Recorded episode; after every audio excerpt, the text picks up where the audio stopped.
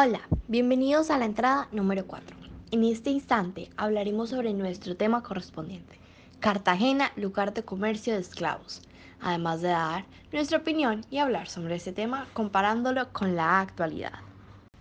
Fundada en 1533, Cartagena de India se convierte en el siglo XVI en un importante puerto del imperio colonial español, principal puerto esclavista del Caribe hasta 1615. Junto con Veracruz, la ciudad crece considerablemente debido al comercio de personas esclavizadas y de oro. Los historiadores estiman que 196.000 cautivos originarios de África Occidental, principalmente de la costa de Angola, fueron desembarcados en el puerto cartagenero entre 1500 y 1641. Durante este periodo, en comparación con los otros puertos esclavistas entre las colonias del Mar Caribe, Cartagena tuvo el papel económico más importante al comienzo de la trata y la esclavitud de América del Sur. Hoy en día los esclavos que constituían la mano de obra en la Nueva Granada están protegidos por un régimen en la Constitución Política de 1991 que protege su integridad física y cultura, aparte de, obviamente, su libertad, ya que en esta era no eran considerados humanos, sino animales como sucedía en la colonia. También están protegidos con todas las leyes que rigen sobre un individuo común, ya que ellos son igual que nosotros. Aparte, cuentan con el apoyo de la ONU. En conclusión, esto ha cambiado mucho con la actualidad. Actualmente, estas personas poseen protección, aunque no mucha aún se le siguen violando los derechos, discriminando e irrespetando, pero al menos ha cambiado su trato notoriamente. No mucho como quisiéramos, pero es mejor que nada. Y como varios de mis compañeros dicen, aunque no se evidencia el comercio o uso de esclavos como lo era antes, ahora hay trabajos muy pesados y de tiempo completo con una muy mala paga simplemente por la discriminación interracial o piel. Gracias. Bueno, entonces, mi conclusión es sobre la protección que tienen estos grupos minoritarios, los afrocolombianos indígenas, que la verdad todavía tenemos una sociedad que le sigue privando los derechos a estas comunidades y grupos minoritarios. Entonces los afrocolombianos y indígenas tienen menores oportunidades que cualquier otra persona en nuestro país, además de que poseen el mayor porcentaje en población en pobreza y aparte de esto nuestro gobierno no les brinda protección alguna, ya que esto ya que por esto observamos en las noticias que desplazan forzadamente a estas poblaciones de sus tierras y las algunos casos terminan matándolas. Y por eso también los grupos paramilitares y guerrillas son los que más los vemos porque son los que más desplazan a estas poblaciones.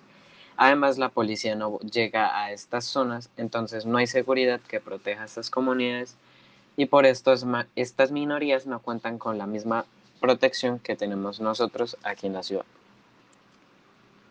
En la actualidad podemos percibir y vivir el racismo y un mal pago hacia las personas de color, las cuales en la antigüedad hacían el papel de esclavos.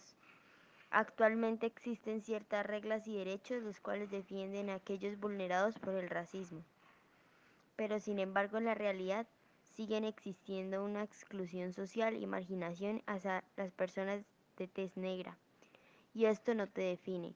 Es así que me parece fundamental fortalecer y cumplir los derechos de los vulnerados hacia el racismo, porque ellos todos los días aportan y son personas como cualquier otra persona en el mundo.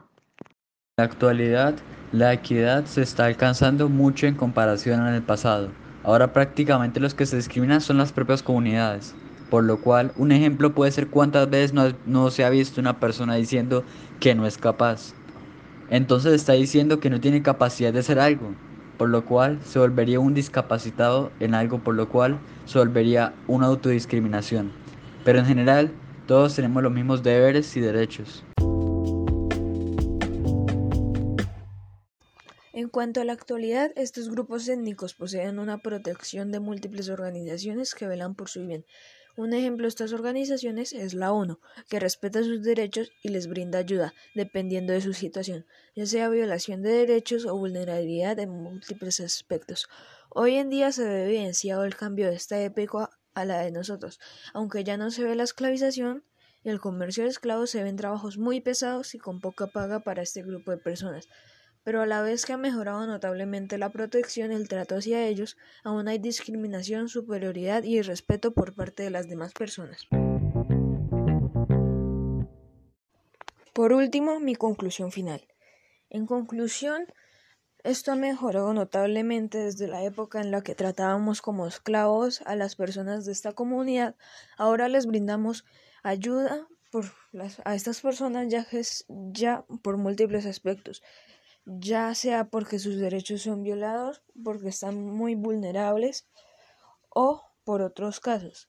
Aunque esto haya mejorado, también podemos evidenciar la discriminación, como dijo mi compañero, e incluso, como yo había dicho y otros compañeros míos dijeron, trabajos pesados pero muy mal pagados, o también, o también fácilmente no los aceptan en trabajos, y esto por su color de piel y porque las personas son a veces muy racistas y discriminadoras. Entonces, en conclusión, aunque ha mejorado para bien, también sigue habiendo cosas malas. Lo que nos deja con la misión de seguir trabajando para proteger a estas personas y que ya no haya discriminación en el mundo, y no solo con los afro afrodescendientes, sino con cualquier otra persona.